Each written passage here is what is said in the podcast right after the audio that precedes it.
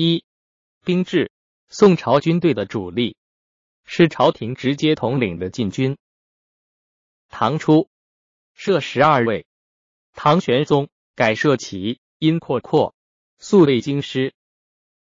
天宝以后，齐虚弱，边镇兵强大，形成长时期的藩镇割据。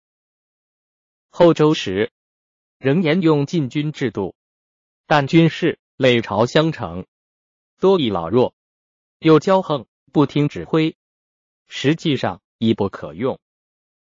周世宗制定兵务精不务多的方针，命宋太祖统领禁军，精锐者提升，老弱者除去。又招募各地壮士，选择由强者编入禁军，加以训练。禁军由此成为一支强劲的军队。周世宗对外作战屡获胜利，禁军的整顿是有作用的。宋太祖在后周统领禁军六年，依靠这支兵力推翻后周，建立宋朝。他深知掌握军队的重要，即位后从各方面加强禁军的实力，集中掌握兵权，沉重的打击了割据势力。选练。宋太祖即位的次年，九六一年，即着手加强禁军，进一步减太老弱，补充精壮。这年五月，下令各州拣选勇壮兵士，升为禁军，又除去禁军中的老弱，设盛员处理。退兵下到诸郡，仍给兵俸。诸郡多用来看守仓库。九六五年，又选强壮兵定为兵样，分送各地。各地军队按兵样选拔，送到京师充禁军。此后多次派遣使臣到各地选择精兵收捕。禁军聚集在京师，太祖亲自交阅，加强训练，并给予优于外州的俸给。宋朝统一南方各国的过程中，也从各地的降卒中选择精锐补入禁军。军中并制定阶级法，使上下有制，不可侵犯。由于禁军的不断选练，宋朝极大的加强了中央直辖的兵力，削弱了地方的兵力。地方的镇兵，五代时驻守城乡，又称乡兵。九六六年，宋太祖下令禁止将帅选取军中精锐做牙兵。牙兵、乡兵中的精锐，经多次选拔，全被收入中央的禁军。留在地方的，不再训练，只服杂役。乡兵实际上已成为不能作战的一族。后来，司马光曾评论说。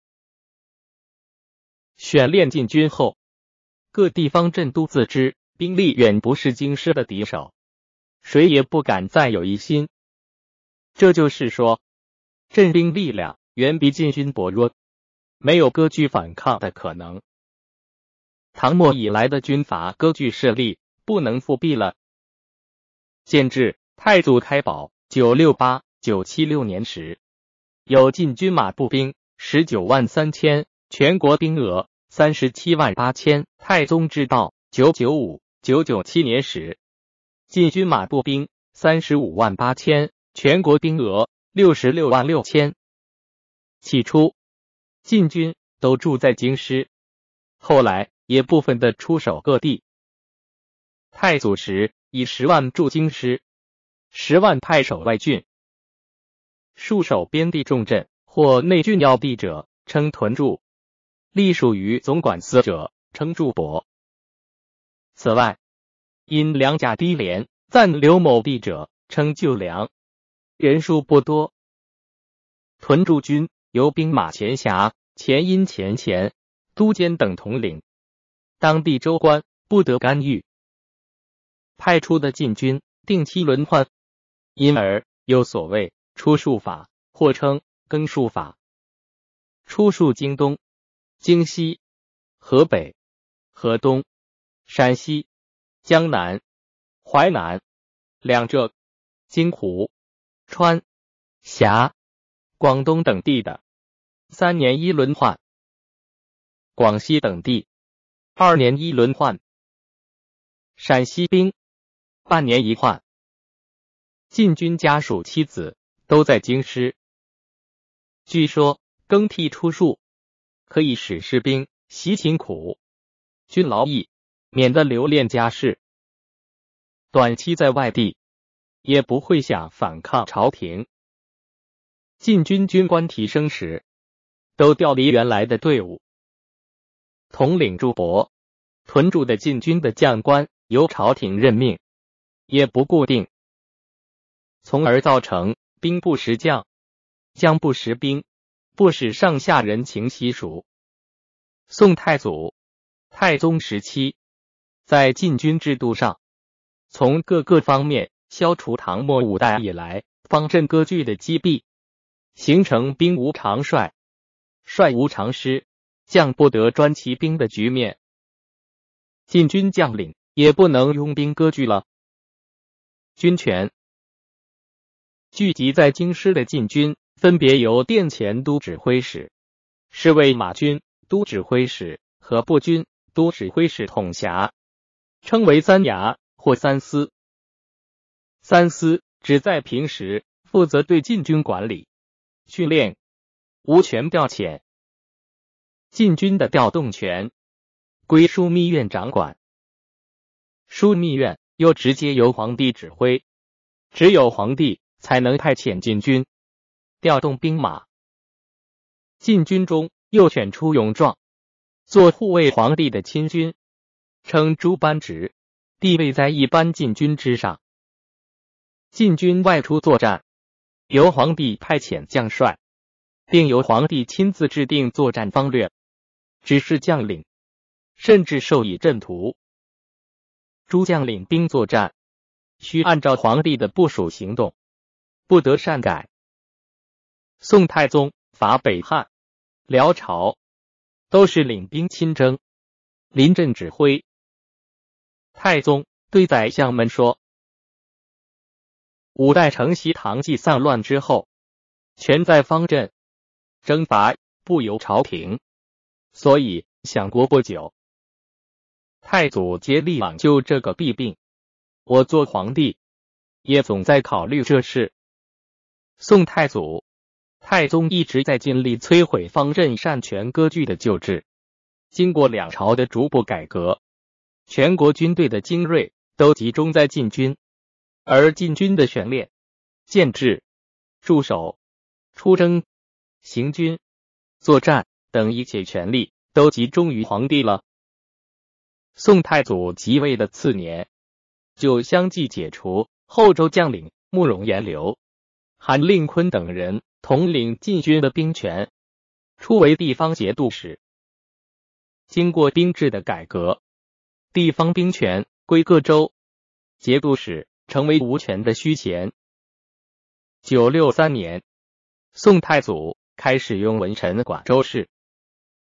当时，后周、雍州兵割据的义兴王和代相爷的大藩仍有数十人。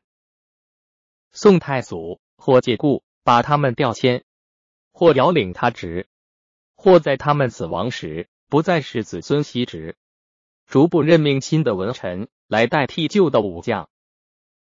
宋太祖对赵普说：“我现在用儒臣百余人分治各藩，纵使都去贪污，危害也不及于各武将。”宋太祖从消灭藩镇割据的角度。认为文臣比武将危害百不及一，从此军中多用文臣。统一各国后，太宗继续实行这个方针，逐渐成为定制，并利用内臣及宦官领兵或充监军，以挟制将帅。九八七年，又正式下诏，文臣中有武略之兵者，许换制。文臣换充武将，武将调离军职，从而进一步堵塞了军阀割据的道路。在中国封建时代的历史上，秦朝和隋朝统一后，都曾用收缴、销毁武器作为巩固统治的一个办法。宋太祖没有专从武器方面着眼，而是亲自掌握禁军，对军事制度逐步加以改革。相沿百余年之久的军阀割据，一变而为高度的中央集权。这一重大改革的完成，对于巩固国家的统一作用是显著的。但宋王朝也由此掌握了一支庞大的军队，加强了对农民的镇压。